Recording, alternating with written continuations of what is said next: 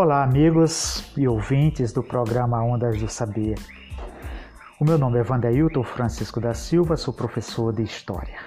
Hoje nós vamos fazer uma pequena discussão sobre a história local, especificamente sobre a ocupação humana no Vale do Rio Branco, tá?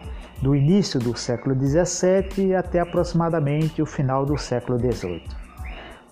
Pois bem, nos outros episódios, nós estivemos aqui discutindo né, os processos da Revolução Francesa, da chegada ao poder de Napoleão Bonaparte, como também é, o Congresso de Viena, as revoluções liberais em âmbito europeu.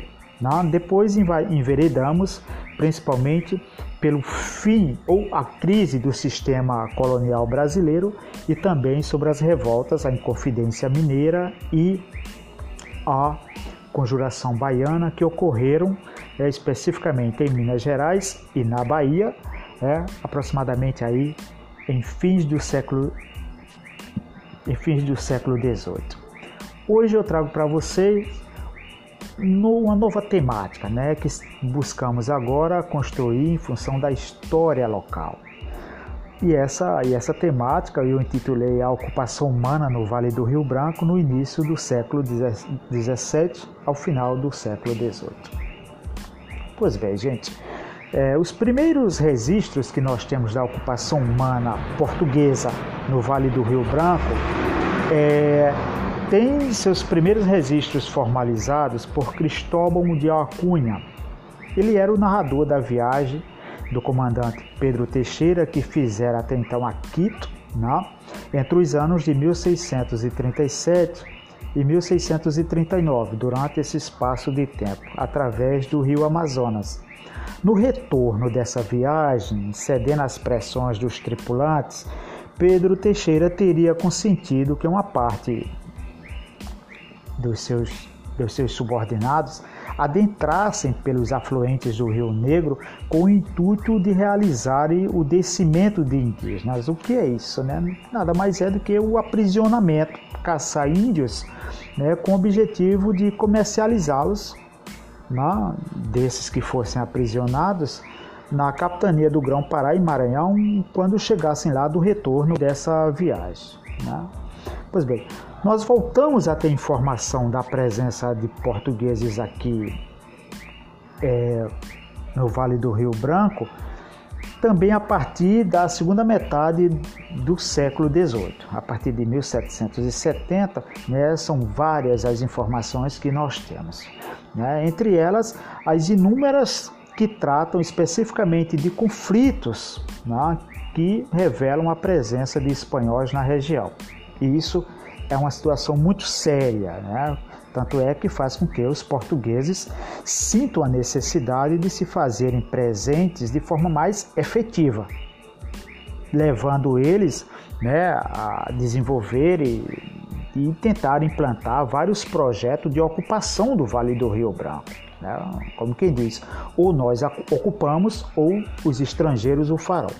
Então veja, o primeiro desses projetos ele ocorre em 1775, quando é construído o Forte São Joaquim na confluência dos rios Branco e Tacutu. Essa fortaleza ela daria suporte aos núcleos populacionais, né, que viria aí seguido, sendo implantado na circunvizinhança desse, dessa região, né, e que a princípio seria constituído basicamente por nativos, que juntos com a força pública caberia aí resguardar a região contra a ocupação estrangeiras. Pois bem, gente, esses primeiros povoados, assim, eles foram montados sobre antigos aldeamentos antes utilizados pelas tropas de resgates que exploravam a região em busca de aprisionar indígenas, não? Também tivemos os missionários carmelitas, a partir de 1725, que também passaram a usar esses aldeamentos como aldeias de repartição. Nesses espaços, os missionários difundiam, sobretudo, a influência religiosa, mas também não, a presença indígenas junto a eles era largamente usado como mão de obra escrava. Ah, ou como peça de mercadoria. Os próprios missionários carmelitas se enganjaram comercialmente, inclusive no, no tráfico clandestino de escravos índios. Né? E aí, gente, é dessas aldeias que a partir de 1780 os povoados são montados, né? são reconstruídos. Desta vez é, é retirado o poder dos religiosos né? e é renome, renomeado esses espaços, que até então se chamava aldeia de repartição, agora passam à administração civil né? com o nome de Diretórios de Índios.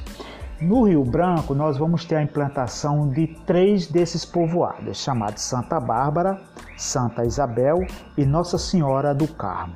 No rio Uraricuera é implantado é, o povoado de Nossa Senhora da Conceição e no rio Tacutu o de São Felipe.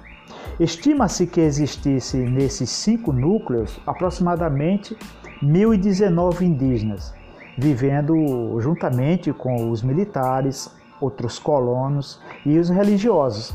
Estes, em troca do trabalho indígenas, né, ofereciam pequenos agrados, como facas, machados, espelhos, farinha, comidas, pente, objetos sem muita importância para eles, mas que tinham um valor significativo para os índios, pressupõe, né? pois era também uma forma de conter as fugas e as revoltas indígenas nos povoados. Assim, mas com a diminuição desses itens, o, associado aos maus tratos impostos pelos brancos, a fome devido às más colheitas, as doenças e o aumento da exploração dos colonizadores presentes na região, a partir de 1780 passa-se a se registrar uma série de revoltas indígenas que vai alcançando cada um desses povoados. Né? Essas revoltas elas vão atingir um ápice tão grande de violência né, e combate que aproximadamente 1781 né, uma força local militar encurrala um grupo de indígenas né, e vai dizimar quase todos esses indígenas né, no local às margens do Rio Branco, onde ficou conhecido como Praia do Sangue, né? e boa parte dos índios que lá estavam das etnias paravilhana e wapixana vão ser assassinados. Né? De modo que ao final do século XVIII havia apenas o povoado de Nossa Senhora do Carmo, que havia sido elevado à categoria de freguesia nos demais, a população já havia declinado ao ponto de sobrarem apenas poucas moradias ou já terem praticamente desaparecido. E mesmo assim, já não havia mais indígenas. Né? É, mas o que se constata é que os portugueses tinham a necessidade de povoar a região, frente às exigências e aos conflitos pela posse da terra com outras nações vizinhas. Né?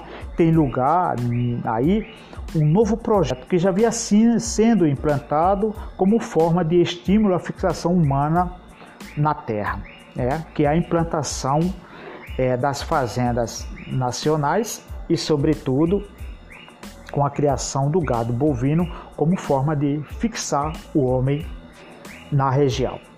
Mas esta discussão nós vamos fazer num segundo episódio sobre a ocupação humana na região do Vale do Rio Branco. Ok, gente? Muito obrigado. Espero que tenha servido de reflexão para vocês ao escutar esse podcast e a gente nos veremos no próximo. Ok? Até mais.